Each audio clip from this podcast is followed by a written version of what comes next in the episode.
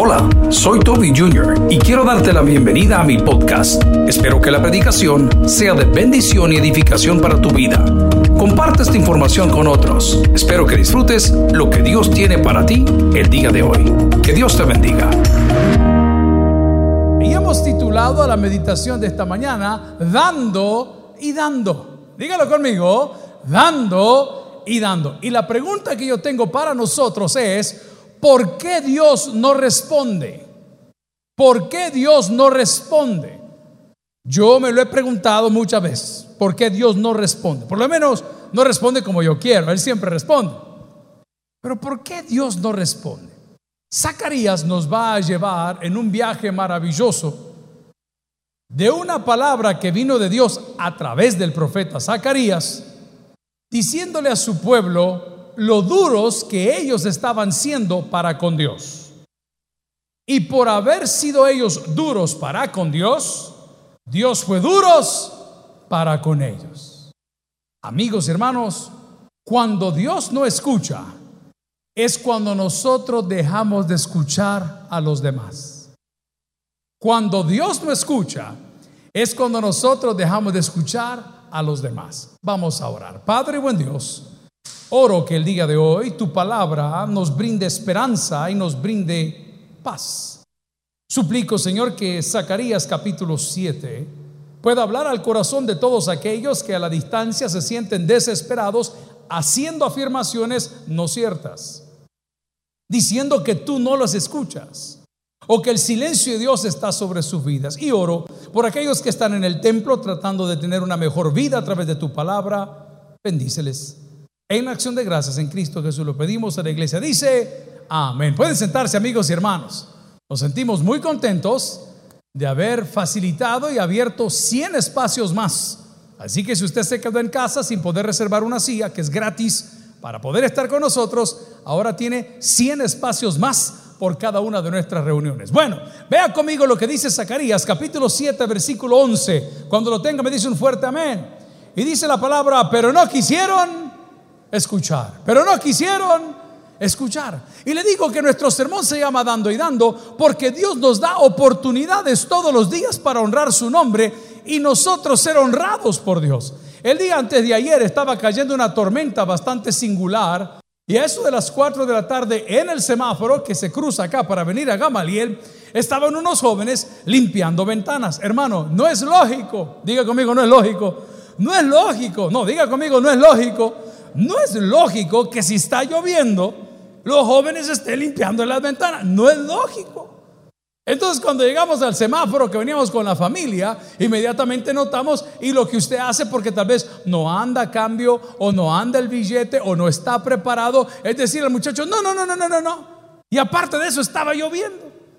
Pero los muchachos le entraron rápido al carro, uno por un lado y otro por otro. Y no solo limpiaron el del frente, limpiaron los de los lados. Y cada ventana que limpiaban, yo me estaba buscando en la bolsa qué podía darles y solo andaba un billete de cinco pesos, imagínese usted. Y con esos cinco pesos pude comerme cinco choris, hermanos, amén. Ese mismo día pude comerme cinco pupusas revueltas, pude tomarme, ¿cuántas regias? Amén. Pude hacer lo que sea con cinco varos en la bolsa, mis hermanos, aquí. Y de repente cambió mi mentalidad. Y dije en mi mentalidad de cristiano, Dios me está probando. Diga conmigo, Dios me está probando. ¿Sabes por qué la gente llega a tu casa? Porque Dios te está probando. Esta mañana yo amanecí a las 5 de la mañana y no de rodillas, amanecí desvelado. ¿Por qué? Porque un hermano, ex miembro de retorno, que volvió a beber, que volvió a la borrachera, estaba en el timbre de mi casa, en la esquina de la iglesia. ¿De dónde? ¿Dónde? Toby, ¿por qué no me contestaba el teléfono? Me decía, me manda, me manda buzón, el abusivo, imagínense, me manda buzón el teléfono. ¿Y por qué era? Hermano, le digo, porque esta es la hora que el siervo duerme, aunque pase echado todo el día. ¿Qué estaba haciendo Dios? Probando mi corazón. Muchos de los problemas que han llegado a nuestras vidas ahora y de las peticiones de tus vecinos y de las peticiones de tus familiares que menos te quieren y las peticiones de tus amigos que te critican, Dios te está probando para haber hecho y para ver de qué madera tú y yo estamos hechos. Si verdaderamente hemos nacido de nuevo o estamos simplemente en un rol. Zacarías está diciendo, por cuanto no quisiste oír, yo tampoco os oiré a vosotros. ¿Se acuerda cuando estaba muy pequeño? Y estaba usted en la sala, mami, mami, todo el día, mami. ¿Ah? Y la señora, ¿qué querés, Paquito? Marihuana, mamá. Allá va la señora a hacerle el puro al muchachito. Y ahí estaba usted en. Pero llega un punto en que la mamá está tan cansada de escuchar, mami. ¿Cuántas mamás dicen amén a lo que estoy diciendo el día de hoy? Mami, ah, deja de molestar. Ahí voy a decir que te venga a llevar el, viejito. Y el viejito del papá, porque casó con un viejo como de 83 años, ¿me entiendes lo que le digo? Ay, que te ve el viejito en la bolsa. Dios está aburrido de escuchar nuestras quejas y quiere escuchar de nosotros nuestra adoración. Dios está aburrido de ver nuestras lágrimas, quiere ver nuestra gratitud. Dios está aburrido de darnos oportunidades para que hagamos cosas buenas y con las cosas buenas que podemos hacer las convertimos en excusas diciendo que la situación está difícil. Yo tomé una muy mala decisión y lo debo de confesar aquí en público, una muy mala decisión. Cuando comenzó la cosa a apretar, cuando ya no nos alcanzaba para poder sostener ciertas cosas y para poder comprar otras cosas y para comer otras cosas, porque todo el mundo se ha contraído, yo dije, no, Señor, son tiempos difíciles. Antes yo daba tal porcentaje, ahora voy a dar este porcentaje y te digo que me arrepiento en el alma y en el corazón, porque entre más feo se ponga, más fuerte es la mano de Dios sobre sus hijos. Cuidado. Estas son oportunidades. Oportunidades para brillar, oportunidades para crecer, pero es que a mí Dios no me oye. ¿Cómo no? Dios ya te escuchó. El problema dice Zacarías capítulo 7, sí, capítulo 7 versículo 11, pero no quisieron escuchar, antes volvieron la espalda. ¿Alguna vez ha visto usted cuando a un animal le ponen el yugo? ¿Sabe qué hace? Se tensa. No le digo que toque el hombre de su hermano porque está prohibido por el COVID-19, pero cuando le quieren poner el yugo, el animal para rechazar el yugo se tensa. No deja que lo amarren, comienza a rebunar. Ok, no solamente no quisimos oír, sino que nos endurecimos. Y el primer músculo que debe de cuidar es el músculo del corazón. Tengo un amigo que tiene apenas cincuenta y tantos años, no es una persona tan mayor ni tan adulta. Ayer lo pude saludar un poco. ¿Y para dónde vale? Para el cardiólogo. Me ¿Y por qué? Me tengo mal el corazón. Pero el tipo por fuera se ve nítido. Como que motorista, así, bien lindo, ¿verdad? Y el motor ya no sopla nada, pero por fuera se ve nítido. ¿Y qué tiene mal? El motor, las apariencias. El primer músculo que debes de cuidar en tu comunión con Dios es el corazón. ¿Por qué? Donde está tu tesoro, ahí está tu corazón. Amigo, Dios dejó de escucharnos y dejó de responder porque nos bendijo con múltiples oportunidades y en lugar de glorificarle, no solamente no escuchamos, sino que nos endurecimos. Dijimos, no, hombre, hay que salga adelante como pueda. Hay un hombre maravilloso también porque esta época es época de depresiones. Hermano, póngale atención. Eso que usted siente no es cansancio, no, es enamoramiento. Amén. ¿No le ha pasado a usted? Yo no sé si solo a mí me sucede. Hay días de la semana que yo no, no me quiero despertar. No me quiero despertar. Y créame que yo soy madrugador. Ay, no, digo, Señor, otra vez a ver a Jorge Aguirre. Otra vez a... ¡Dale venir, hermano! Imagine todos los días ver a ese hombre. No, digo, otro día más sin verte. ¿Se acuerda que ya más? No, cuidado. Cuidado. La depresión está susurrando, está tocando tu puerta, te está desgastando, te está diciendo que no hay esperanza, pero la palabra te está diciendo, hijo lindo, clama a mí, yo te responderé y te mostraré cosas grandes y ocultas. ¿Qué debo de hacer? Clame, hermano. Y en la angustia, clame, hermano. Y en el dolor, clame, hermano. Y en el fracaso, clame, hermano. Tenga por seguro que Dios escucha, aunque por hoy no responda. Gloria al Señor si se lo quiere dar. Aunque por hoy no responda aunque por hoy no responda, Él escucha. El papá me dijo, no tengo pisto, que no sé qué, no sé cuánto. Y tu hermano le dijo, si esos me deben, me dijo. ¿Y cuánto, con cuánto crees que comes? Con unos 100 dólares, me dijo. es que estos comen chuchi, amen chuchi, comen ahora. Antes uno con dos panes, vea, y una gaseosa sentía bendecido. No, estoy sofisticados. ¿Con cuánto comer? Con cinco, me dijo. Te voy a dar 10, le dije. Pero los 10 que tu hermano los debía, ya no te los debe. ¿Alguien entiende la acción? Trabémonos todos, hermano. es el mensaje. Es que vos querés que Dios te perdone, pero vos no has perdonado a tu hermano. ¿Qué te pasa? Es que vos querés que en tu mesa tenga, pero que la dama de tu esposa no tenga que comer, ¿o no? Vos querés que los hijos de ella se mueran de hambre. Es que la mujer es una aquí. Ese no es tu problema. Tu oración debería ser que la mujer conozca a Dios para que deje a tu marido. ¿Alguien recibe esa palabra el día de hoy? Sí, porque es una predica, pero es la Biblia. Esa es la Biblia. Mire que fulano, el vecino, y mire cómo hace, lo dijo el pastor Casamalguapa con tanta tranquilidad y con tanta transparencia, cuando dijo, en lugar de estar poniendo demandas, en lugar de estar molestando gente, hombre, ore para que se conviertan a Cristo y se comporten diferente. Usted no tiene que orar para que su marido deje de tomar, ore para que conozca a Cristo. Esa es la clave. Pero Dios dejó de escucharnos cuando nosotros dejamos de escuchar, y no solo eso, le dimos la espalda. La traducción es endurecer el lomo cuando un animal se le va a poner el yugo. ¡Tac! Se tensó. Ay, hermano, yo recuerdo la primera vez que amanecí con algo que conocemos en El Salvador como tortícolis. ¿Está bien dicho? Tortícolis. ¿Alguien le ha dado tortícolis alguna vez? Pero por la mujer del prójimo. Aquí, aquí, aquí. Ah, gran viejona. Ah, claro. Pero cuando ha amanecido trabado el cuello, hermano, eso es lo peor que puede haber. Porque como usted se le olvida en el momento, no está acostumbrado, ¿verdad? Entonces sus amigos, mira, ay. ¿No le ha pasado a usted? Es exactamente lo que Dios te está diciendo. Cada vez que te movas te va a doler. Te va a doler. Está bien. Te va a doler. Porque no has perdonado. Porque tú si quieres que Dios te sirva, tú si quieres que Dios te oiga, pero el clamor de aquellos que dependen de ti, el clamor de aquellos que no conocen a Dios, el clamor de aquellas personas que necesitan ayuda, también está en tus manos ayudarle. Es la ley de la siembra y la cosecha. Todo lo que el hombre sembrare, eso también cosechará. Estaba de visita Pastor Guillermo Hernández, primera iglesia bautista de, de, de Florida, sur de la Florida fundador de esta iglesia, de la primera generación de jóvenes que iban a los campamentos y platicando con ellos, back and forth, ahí cambiando ideas, muy lindo. Le digo, mira, le digo yo, ¿y cómo es que estás aquí? Su mami había pasado la presencia del Señor en estos días y tuvo que tomar un vuelo humanitario para entrar al Salvador con todas las pruebas selladas, firmadas, confirmadas, reafirmadas, con tipo de sangre, ADN y todo lo que piden por todos lados. Y le digo, ¿y cómo haces esto? ¿Y tu iglesia? No, pastor, me dijo. Mi iglesia me dijo que me topara, que me tomara el tiempo necesario para lo que estoy pasando. Y Isabel, le pregunté, ¿y cómo haces eso?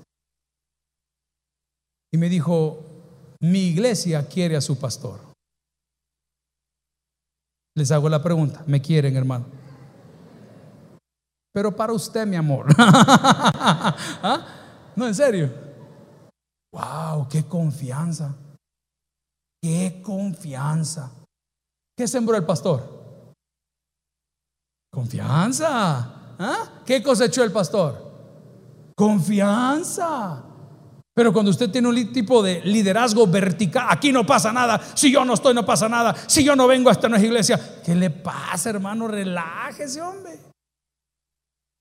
Y me voy a meter en camisa once varas. ¿Sabe usted por qué muchas veces surgen las infidelidades? Por los malos tratos, hermanos. Por los malos tratos. Lo diferente es que la mujer, mire, come calladita. Y el hombre bruto que la lleva de compras a la otra, ese bruto, mire, invierte en terreno ajeno.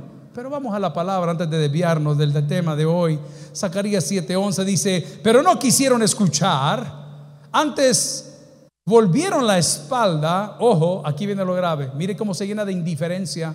¿Y qué dice? Y taparon sus oídos para no oír. O sea, ya es una acción en contra de Dios. Y Dios dijo, ok, ok, está bueno, así es la cosa. Me recuerdo la última corrección, golpiza, abuso de autoridad, maltrato infantil, explotación que me pegó mi papá. Yo tenía como unos 12 o 13 años. Era Semana Santa donde celebramos el aniversario de la iglesia. Vivíamos aún en la colonia Miramonte, calle Toluca número 3033, donde hoy está una iglesia, el Tabernáculo Bíblico Miramonte. Y el pastor llegó desde la mañana y me dijo, arregla tu cuarto, arregla tu cuarto. Y yo era muy bendecido porque los diáconos de la iglesia siempre me daban regalos, me daban juguetes cuando yo era muy, muy pequeño. coronel llamado Aníbal Velarde, no se me olvida, ese hombre me regaló a mí el primer carro a control remoto que yo tuve en mi vida. Era un Alfa Romeo color amarillo. En aquellos años, hermanos, era una novedad impresionante si no había. Pues. ¿Y con qué jugábamos? Con un palo y una piedra. Tirado, un tapirucho. les he contado que los juguetes míos eran de los centros penitenciarios porque mi papá ahí predicaba. Entonces me mandaban las guitarras hechas en los penales, aquellos chuchos que uno apretaba de un lado y el chucho se hacía como que su marido cuando está dormido. ¿eh? Esos eran los juguetes. Y el coronel Velarde me regaló ese carro a control remoto que yo lo moví, lo ponía y la locura. Llegó el pastor ese día y me dijo, arregla tu cuarto. Había coleccionado todas las imágenes y los muñequitos de el hombre, ¿cómo se llama? El Six Million Dollar Man se llamaba. ¿Cómo se llamaba esta tontera? Ni me acuerdo. ¿Cómo se llama? Se me olvida. El hombre nuclear. Gracias, hermano. Tú y yo moriremos juntos. Somos de la generación. ¿Ah? El hombre nuclear. Exacto. Y el muñeco usted ponía el, ojo por atrás y tenía un ojo para ver como que es el suyo, la vecina, todo el día. Ah, gran pelazón. Los vendía almacenes Freun, ahí en Metrocentro. Yo todo lo había guardado, así, regalito. Pues llegó la primera, arregla tu cuarto. Llegó al mediodía me dijo, arregla tu cuarto. En la tarde cuando llegó, me llamó y me pegó una corregida del original hebreo cachimbiada que me dejó marcado, pero era, era impresionante la disciplina. No le puedo decir que e, hoy, hoy estuviera preso el hombre. No, hoy es abuso, pero a mí me dejaban marcado el lomo, pero le estoy hablando marcado por decir el lomo. y lo siguiente que hizo fue agarrar mi entera con el Alfa Romeo, con el hombre nuclear, con todas las Barbies, está bien. Porque el hombre, pues sí. Y la fue a dejar a una zona marginal. Mire, hermano, a mí no me dolió tanto la gran penqueada que me dieron como que ha regalado. Imagínense que me acuerdo el color del carro. Y cuarto, y ahí no había nada. Pero me acuerdo que fue donde mi mamá. Mamá, le dije, divorciate. Porque el hijo va con el que le conviene, ¿no es cierto? Mira lo que tu hombre me hizo. Esas son las que, o no es lo que usted le dice a Dios. Mira el pastor que hizo. No, no, es, no, es, lo mismo. Ya me voy de la iglesia. Ah, vaya. Ah, pues sí, va a cerrar. Yo lloré, hermano. Lloré. Mi mamá le decía a mi papá, niño, le decía a mi mamá, mi papá siempre le dijo niño por alguna razón, quizás por maduro. Amén. Niño, le decía, ¿por qué hace eso? No sé qué, no sé cuánto. Así fue como comencé a jugar con Barbie yo, mi hermana, ¿verdad? No tenía juguete, en vestido aparecía cantando por todos lados. Así te pasa a ti cuando cuentas tus bendiciones y no tienes ninguna y te preguntas por qué no hay nada en tu closet. Porque cuántas veces dijo arreglar tu vida y no la querés arreglar. Sabes que tenés un problema, sabes que tenés una deficiencia, sabes que hay una falta. No te importa, vos crees que esto es un juego y que ser cristiano es solo para venir a aparentar, decir, hey, sí, yo estoy vacunado, pero si te vuelve a dar, te va a dar más fuerte. Ese es el problema. Tomamos la vida cristiana sin un compromiso. Arreglamos las áreas que a nosotros nos convienen, como también ofrecemos penitencias que a nosotros nos agradan. Ay, me voy a quitar la Coca-Cola. ¿Y qué gana Dios con eso? Ay, Señor, a partir de hoy no como semita, solo peperechas. Yo no vuelvo a comer. ¿Y qué gana Dios con eso? Ay, Señor, moverte aquí de rodillas hasta la basílica. Y vos crees que Dios se glorifica en que te deshagas las rodillas que Él te regaló. En serio, tenemos un problema. Y el problema es que Dios dejó de oír, porque nosotros no solamente dejamos de oír, sino que dimos la espalda a Dios, endurecimos y nos tapamos los oídos para no oír. Cuando uno sale y está manejando en el auto, ayer íbamos manejando San Salvador hacia el tabernáculo de Cangrejera, a medio camino, justo en la carretera de Comalapa, a las 7 menos 10 de la mañana, estaba un vehículo color negro, incrustado en la parte trasera de una rastra. Pero estoy hablando que la rastra estaba correctamente señalizada al lado del camino, no estaba atravesado, no estaba en movimiento, no. El carro llegó a sembrarse atrás. En la... Le hago una pregunta, ¿qué creen que iba haciendo? Exacto, ella lo vio, ¿ya ven? Amén. En el teléfono probablemente. En el teléfono probablemente. Qué duro es ver 16, 18, 20 motos en fila, ver que estén sacando a una persona y la pongan sobre la grama. No sé si estaba sin vida, no sé si estaba con vida, estaba fresco, reciente. Dice la palabra, el hombre que reprendido endurece la servicio. Esto no olvides de esa parte. Esto es lo que. De repente. Uy, papá. ¿Cuántas veces maltratamos a hijos, hermanos, hermanas, padres, pareja? Llegaste a la casa. De repente llegaste a la casa. ¿Y qué encontraste? Ya no hay nada, ya no está la ropa, ya no están sus cosas. Entonces vienes a la iglesia, Señor, por favor. Entonces Dios te está diciendo, hijo, cuántos meses yo te dije, cuántos meses te lo advertí, cuántas predicaciones tuviste, cuántas advertencias, cuántas llamadas de atención. No has querido hacerlo. Te voy a decir las palabras que me dijo una vez un americano. The system will catch up with you. El sistema te va a alcanzar a ti. No tienes por qué pelear. Dios no te anda correteando, hermano. Hay gente que tiene la idea que Dios lo anda taloneando para ver dónde. Usted solito se va a caer. ¿Cómo hace el niño caprichoso? Llora y llora y llora y llora. La mamá un poco afligida o la mamá quizás más madura, el papá le dice, anda a atenderlo. Y la señora le dice, anda chinealo vos. Y de todas maneras no es mío. Ahí cambian los pleitos toda la vida, ¿verdad? No es mío. Y el mono tiene los ojos de chimbolo igual a los del tata, idéntico y las patas torcidas igual que las del papá, pero dije que no es de él. ¿Y qué sucede? La mamá le dice, ay, déjalo, ya va a dormir. Y cabal, llora tanto el cipote que se quedó, como decimos aquí, ahí dormió, fondeado, hombre, fondeado de fondo o de, ajá, ahí se quedó fondeado. ¿Tú crees que Dios te anda taloneando? No, hermano, Él te va a dejar en tu propia salsa o en la mía hasta que entendamos. Hasta que entendamos que los cielos se han cerrado para con nosotros, y no es una afirmación, es una advertencia, es literatura apocalíptica, por cómo somos. El día miércoles por la noche, aquí, en la iglesia central, que estamos aquí en Villa Bautista, estaba cayendo una buena tormenta. Estaba ese meme que han mandado varias veces, el cielo tan negro que dice, no sé si meter la ropa o arrepentirme de mis pecados, porque venía esa tormenta seria. En la esquina de la iglesia, que está a 30 pasos de la casa, estaba un hombre. ¡Hey, Toby! ¡Hey, Toby! Hermano, cuando el día termina, 6, 6 de la tarde, porque media semana es pregrabado, Usted va que no quiere hablar con nadie porque todo el día ha hablado cosas tras cosas tras cosas. Eso en algún momento usted lo va a entender. De cualquier predicador, como de este.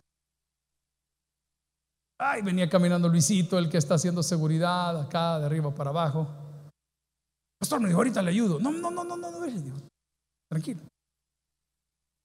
Y seguí el muchacho. ¡Ay, ay! Y le digo yo a Luisito, Luisito, ¿y él quién es? Pastor, me dijo, el sorbetero, me dijo.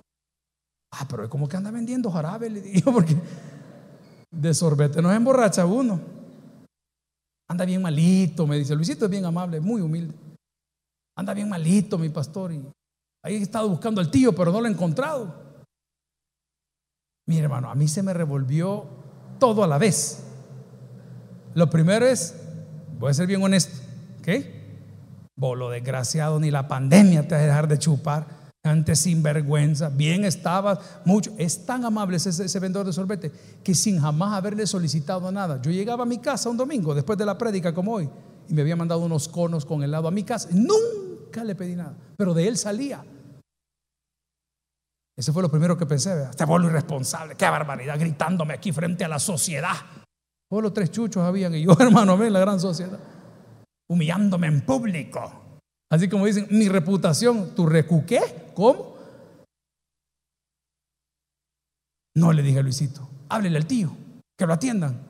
Porque me acordé que el hermano de mi papá, de mi sangre, El hermano en sangre, mi papá, el que les cuenta que lo protegía, murió borracho, tirado en una acera en el centro de San Salvador, en el Surita. El día que te olvides de eso, Dios se olvida de ti. Ahora vas a entender por qué tengo retorno activo. Ahora vas a entender qué se siente. Y ver ese hombre que ya estaban cayendo las gotas de agua pensando, no lo quiere su mujer, no lo quiere su mamá, no lo quieren sus hijos, porque ya los cansó. No es que no lo quieran, ya los cansó. Y tú teniendo en tu um, autoridad prestada por Dios el poder ayudarle, el poder decir por lo menos esta noche que le den ropa limpia, que se bañe, que coma bien. Inmediatamente el tío amablemente, todo me dice, ya lo tenemos aquí, ya, ya está comiendo y todo, y aquí lo vamos a desintoxicar. Desintoxicarlo, hermano, eh, toma tiempo. ¿Ah? Me imagino que el tío también se toma el tratamiento para poderse entender los dos. Estaban intercambiando jocot. Pasó la noche. Al día siguiente por la mañana, lo primero que le pregunté, hey tío, ¿y qué pasó con fulano? Ya se fue, me dijo. Lo primero que pensé yo, qué bruto. Este sí que no. No le vuelvo a dar, es lo primero que... Pero es que Dios no me manda eso. Dios me manda que lo haga 70 veces 7.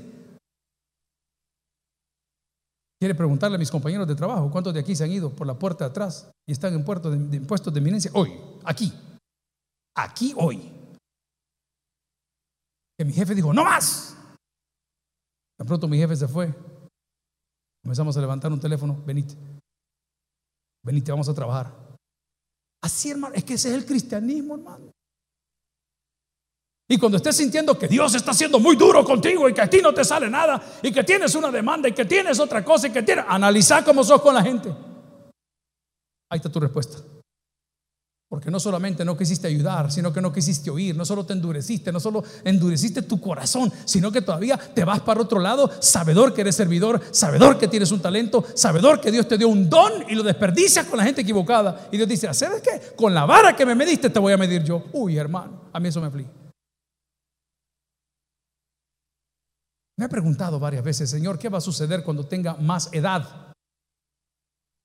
Cuando mis hijos ya no me necesiten. Me he hecho la pregunta, ¿quién crees que te va a visitar? Una de las enfermedades más grandes en el universo hoy, tal vez no acá en El Salvador porque hay mucho hacinamiento en una casa, pero cuando usted ve Europa y va a Estados Unidos se llama soledad. Aquellos que hemos vivido fuera y hemos trabajado fuera, sabemos, perdón la expresión que voy a utilizar, que la soledad es perra, hermano. Usted sale 12 horas de trabajo, tiene que manejar unos 40 para poder llegar a su casa, pasa comprando algo de comer, se vuelve a cambiar, se vuelve a resucitar y usted convierte su trabajo en su estilo de vida. Ahí no hay abuelita, ahí no hay tíos, ahí no hay hermanos, ahí no hay saliditas, ahí no hay paseos, ahí no hay lago. Eso lo hacen los que tienen. La soledad.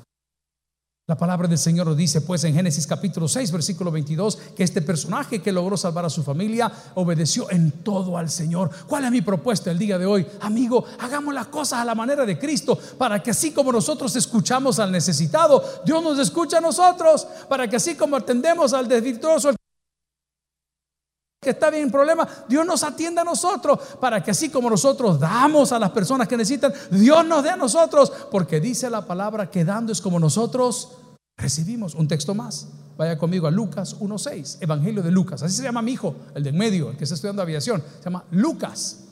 Lucas era un médico de profesión. Lucas nunca tuvo contacto con Jesús. Lucas era un médico que investigó claramente todo lo que había pasado en esa época y lo pone en un evangelio maravilloso. Lucas, cuando ha llegado, Evangelio de Lucas, capítulo 1, versículo 6. ¿Alguien ha aprendido algo el día de hoy? ¿Por qué Dios no me oye? Porque no estás escuchando a los demás. ¿Por qué Dios no tiene misericordia de mí? Porque no tengo misericordia de los demás. ¿Por qué Dios no es justo conmigo? Porque tú no eres justo con los demás. Dice la palabra en Lucas 1.6.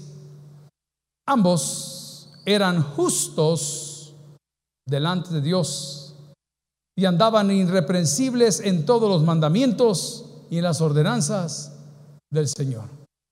Decía mi pastor y papá, no ha nacido un incircunciso, o sea, un no creyente, que pueda frenar a un hijo de Dios que camine derecho. A mí me encanta cuando la policía me detiene, hermano. Hace poco hablé con un amigo que anda obsesionado por tener una credencial, pero anda obsesionado. Que le digan ahí, usted, don fulano de tal. Hermano, cuando usted esté en paz con Dios, escuche bien, Dios hará que sus enemigos estén en paz con usted. La gente que le quiera hacer mal no la va a tener que frenar usted, Dios lo hará por usted. Pero si Dios no la ha frenado todavía o aún, es porque hay cosas que usted y yo estamos haciendo mal. Pero recuerdo lo que decía, que cuando lo detiene un policía es un privilegio, pero cuando usted sabe que anda mal, usted se pone nervioso. Cuando sabe que ha excedido la velocidad, usted se pone nervioso. Cuando sabe que ha cometido una infracción y de una vuelta donde no tenía que darla, usted se pone nervioso. Pero hay otro dicho que dice, el que nada debe, nada teme. Les he contado, esto fue real, venimos de Sonsonate, mano Manuel y su servidor, de predicarle a la PNC allá en Sonsonate. y les conté, hermanos, se lo prometo, eran como las once y media de la mañana de un día martes. No se me olvida, Sonsonate, San Salvador, la carretera despejada. Nosotros en la plática y en lo que traemos comentando lo que vimos y lo que no hicimos, yo no me percaté que sí, efectivamente veníamos arriba de la velocidad promedio normal. Ahí está el rótulo que dice límite y les conté que la policía nos detuvo. Cuando nos detuvo, yo quise jugar el rol de muchos cristianos. Ah, vengo de la PNC, ya no hay problema. Y nos detiene el policía y me dice, ¿sabe por qué lo detuve? Esta fue la primera respuesta errática. No, le dije, no me explico por qué y agarró ese instrumento que es una pistola que mide la velocidad del carro. Me dijo, mire a qué velocidad venía. No, segundo error. No solo no quiso ir, sino que endurecí. Y de repente le digo, si de predicarles a ustedes venimos, hombre, ya les llevamos refrigerio, les llevamos unos panes y les pusimos no sé qué. Muchas gracias, me dijo, pero eso no significa que no infringió la ley. 115 bolas de multa, hermano. Por ahí me aparecieron en la matrícula, porque como uno es ese loco, vea, pero el gobierno no olvida. Y a la hora de matricular me dijeron, mire, don fulano, ¿va a matricular así? No va a poder matricular. ¿Y por qué? Si el carro es mío, si yo le he pagado, si está mi nombre. No, no, no, no, no. Tiene estas multas aquí que no ha pagado. ¿Quiere matricular? Tiene que pagar. Porque la paga del pecado es, ok. ¿Quiere salir? Tiene que pagar.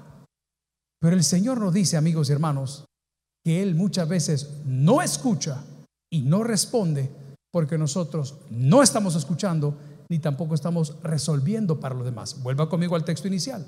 Zacarías, capítulo 7, versículos del 11 en adelante.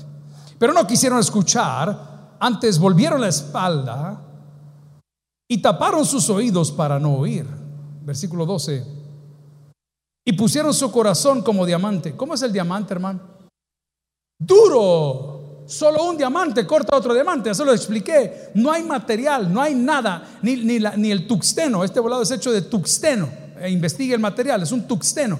Ni el tuxteno puede hacer lo que puede ser. No se puede. Lo rompe. Esas brocas que meten son con diamante. ¿Por qué? Porque es una cosa dura. Y dice, pusieron su corazón como diamante. Pero te voy a hacer otra interpretación. Brilla Brilla como diamante. ¿ah? Pusiste tu corazón como diamante. Es un show. Andas llorando de casa de oración en casa de oración, de congregación en congregación, de ministerio. Es un diamante, es un show. Tu vida es un show. Que Dios conmigo, que no sé qué pasa, que qué maldición, que no sé cuánto. Lea conmigo lo que dice. Es dura esta palabra, hermanos. Y dice Zacarías capítulo 7, versículo 12, pusieron su corazón como diamante para no oír la ley ni las palabras de Jehová de los ejércitos enviaba por su espíritu, por medio de los profetas primeros. Vino por tanto gran enojo de parte de Jehová de los ejércitos, versículo 13, aquí vamos a aterrizar. Y aconteció que así como él clamó y no escucharon, también ellos clamaron y yo no escuché. Dice quién? Jehová de los ejércitos. Quiero que cierre su Biblia, por favor. O la apague si es digital. Ok. ¿Qué hemos hablado el día de hoy? Dando y dando, hermano. El problema que tenemos con Dios no es que seamos los menos favoritos.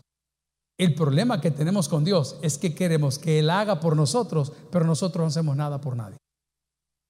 A partir de hoy yo te invito a que no cierres tu oído, a que no des la espalda o endurezcas tus músculos para que no te pongan el yugo, a que no tapes tus oídos con todas las cosas que andas diciendo, sino todo lo contrario. A partir del día de hoy, jamás olvides que todo lo que sembrares, eso también segarás. El que tiene oídos por el que oiga, vamos a orar al Señor. Gloria a Cristo.